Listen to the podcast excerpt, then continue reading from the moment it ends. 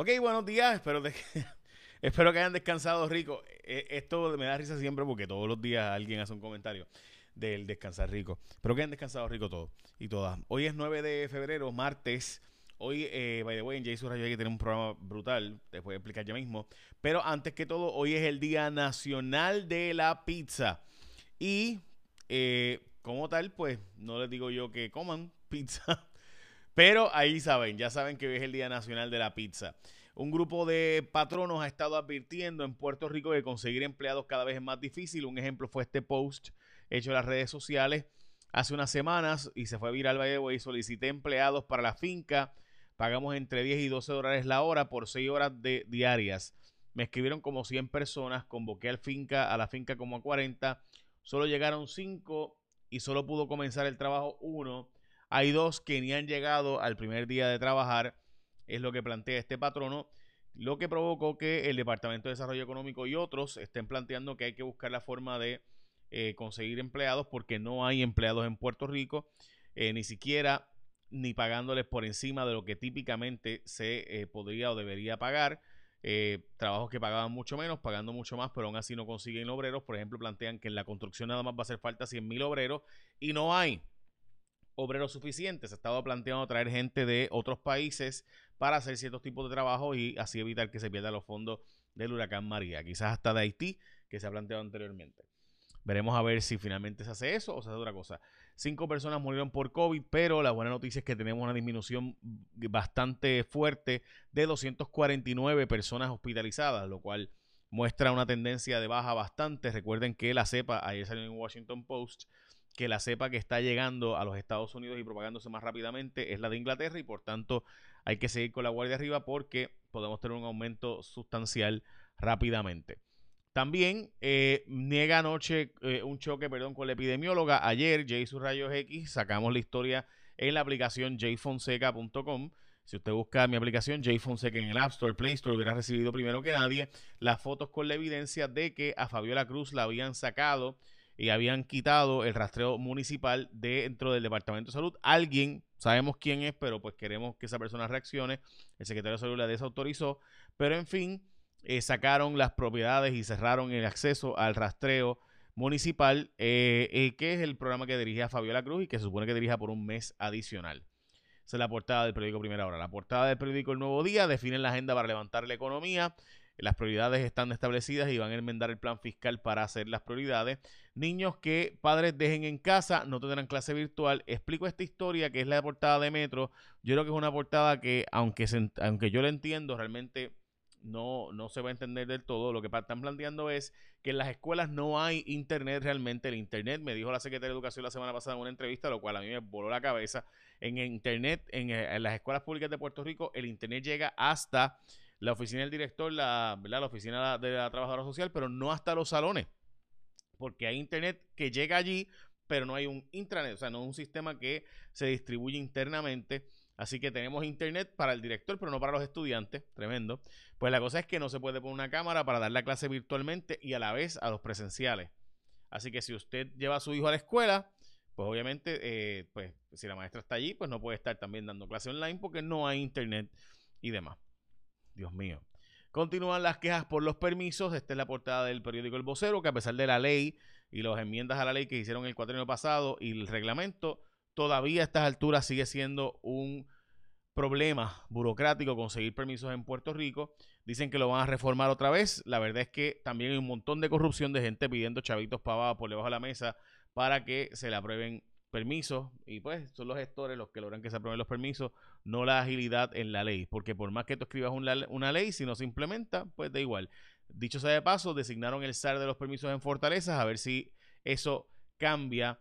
Hay buenas noticias para hablarles a ustedes de los 1.400 de Donald Trump, digo, perdón, de, Joe Biden.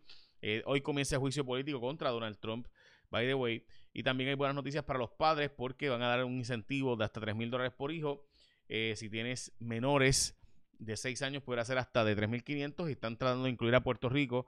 En eso, Jennifer González dijo que el Comité de Apropiaciones de la Cámara lo aprobó. By the way, también está aprobándose otro boricua bajo evaluación para la posibilidad de que sea juez, el juez más importante para Puerto Rico, que es el juez del primer circuito de apelaciones. En Boston para sustituir al juez Torruella. Eh, está obviamente el juez Gustavo Gelpi siendo considerado y también el abogado de la ACLU y puertorriqueño de origen, Adriel Cepeda Duriox, quien fue, Duriox, perdón, quien fue en un momento dado estudiante de Columbia University y es reconocido por una columna que se escribió allí. Le echaron tres años de probatoria a Salvador Anhelo, yo, de verdad, Salvatore, el sujeto del caso de la niña en el, eh, en el crucero. A de verdad que ese caso, no sé, eh, tanto show que hizo que iba a demandar a fulano, que se, la empresa de crucero, que si buscó el... Y pues a la larga resultó ser que él fue un negligente cuando salieron los vídeos. Pero bueno, ese es el sistema legal. Bueno, vamos a la próxima noticia. También, como les decía, hay una protesta por el asunto del plan de ajuste. Voy a hablar de eso ahora y por qué AMBAC se quiere quedar con las propiedades del gobierno de Puerto Rico para venderlas y poder quedarse y vendérselas a los bonistas. Pero antes... Ah, les voy a enseñar algo que de verdad que son pura belleza. Yo no sé si ustedes le piensan igual que yo, pero por lo menos para mí son esto es una belleza. Mire ese Q5. Encuentre ese escape en Audi de San Juan y deje la innovación, que esa innovación te muestre el camino. Cómodo, tecnológico Audi Q5. Te muestra que lo puedes llevar con un bono de 2.500 en Audi de San Juan. Además, es el Q5, ¿verdad? Mira, Q3, Miren esto. Estamos hablando de Q3 2021, elegante SUV de lujo y cuenta con interés desde 1.49% APR y todas las unidades Audi tienen garantía de 4 años, 50 mil millas y mantenimientos incluidos. Además, incluye el primer pago que está cubierto por Audi. Te lo llevas y ni lo pagas el primer pago. ¿ah? Así que haz esos cuatro anillos tuyos en Audi de San Juan, en la avenida Kennedy 277 0707 277 0707 y aquí está el A3 desde 0% de interés. Wow, una chulada de carro. Miren esto, Audi de San Juan. Haz los cuatro anillos tuyos en Audi de San Juan. 277-0707, la avenida Kennedy, sanjuanaudi.com, 277-0707. 277-0777. Bueno, vamos a la próxima noticia, es que están investigando a los ley 22. Los ley 22 son los millonarios que se mudan a Puerto Rico, que como ustedes saben se mudan aquí para no pagar impuestos federales, pues los federales están verificando si de verdad están trabajando desde aquí y si de verdad están eh, viviendo aquí. También eh, en Puerto Rico se anuncia hoy que van a reconstruir, o más bien demoler, para entonces poder reconstruir unas 3.400 casas de María, gran parte de ellas quizás no serán reconstruidas porque pues hay un montón de otras viviendas en Puerto Rico disponibles. Eh, también el plan de ajuste tiene que ser presentado mañana. Este es el plan de cómo vamos a pagar la deuda, por lo menos lo que se ha llegado hasta ahora. Se espera que se pida una prórroga, pero por si acaso, eh, AMBAC, que es una de las aseguradoras de Puerto Rico, está haciendo lo que haría obviamente cualquier acreedor y es pedir tus propiedades, pedir el inventario de propiedades que tiene Puerto Rico para venderlas y con eso pagar la deuda. Es decir, que los edificios que pertenecen al gobierno, que las estructuras que pertenecen al gobierno, los activos que tenga el gobierno, que tengan algo de valor, pues pudieran ser ejecutados y así pues lograr pagar la deuda del gobierno. Eh, esto es normal, pero es para aquellos que se quejaban de que no hacía falta una ley de quiebras, que no hacía falta una ley como promesa y que la Junta era demoníaca, diabólica, apostólica. Bueno, pues chévere. Este, la cosa es en no hay otra forma, ¿verdad? Todos los países que pasan por un proceso de quiebra tienen algún tipo de junta de supervisión. Eso pasa, pasó en Detroit, le pasa a usted si usted se declara en quiebra, le pasó a New York. O sea, te ponen un tortolo para que te chequee. Porque pues si demostraste que no puedes pagar tu financia y que te incurriste en más obligaciones de las que puedes, pues obvio. Así que en este caso, de nuevo, menos mal que tenemos una ley de quiebra porque mira lo que están pidiendo, que es quedarse con los activos del gobierno de Puerto Rico. Eh, esta es la noticia. Eh, quedarse con los activos del gobierno de Puerto Rico y venderlos a precio de quemazón para pagar la deuda.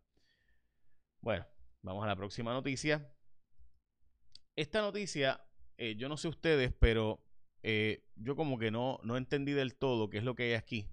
Porque estamos hablando de que Costco anuncia que va para Guadilla y no anuncia que va a ser uno en este más cerca de mí.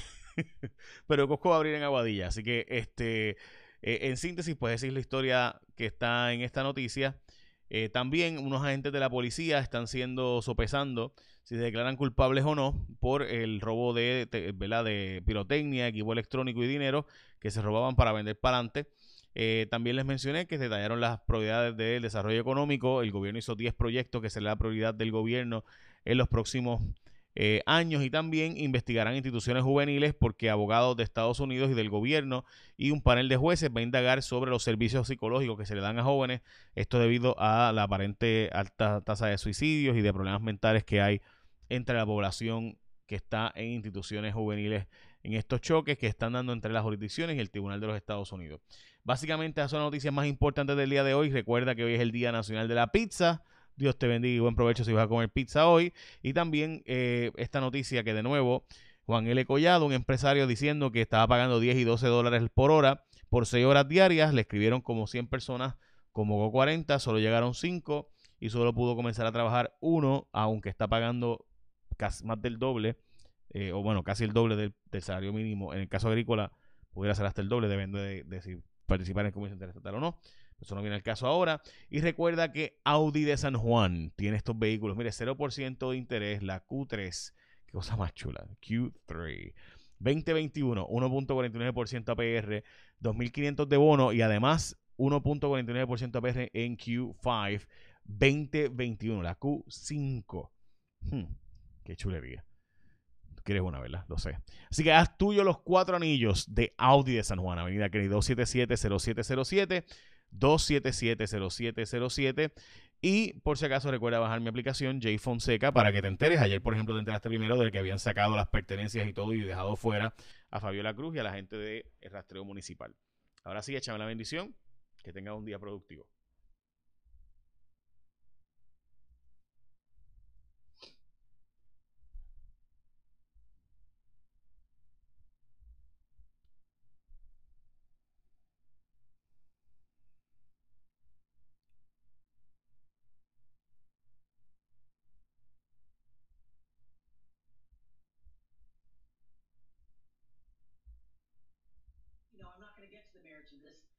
We just don't have jurisdiction to find the procedural out yeah. to say, you know, well, look, you know, whatever we think of the president's conduct, um, he's no longer in office, and so uh, this isn't constitutional. And that's where I think most Republicans are going to go, but not all of them. And keep in mind, Trump is already the first president to have any member of his own party vote to convict him in the Senate.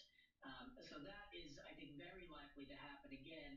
Uh, and it's an extraordinary rebuke for a president. You've been such a student of this. One final question, Ramesh, if, if we can. The future of the former president, can you gauge that now, or does time have to move on before you can judge the future for Donald Trump? Well, there are a lot of potential Republican presidential candidates in 2024 who would be desperate to know the answer to that question. Um, and it is going to take some time because you know, one of the things that we have to see is when he's no longer in office, does his hold on the party and his voters start to decline? Um, when he's no longer in the news every day as much as he will try to stay in the news, um, does he stop having that kind of sway over Republican voters? Uh, we're just going to have to wait and see. No, terrific briefing. Ramesh Panara, thank you so much. Can't say enough about his essays on our political moment in Bloomberg uh, opinion as well. Futures negative five down, futures negative 51.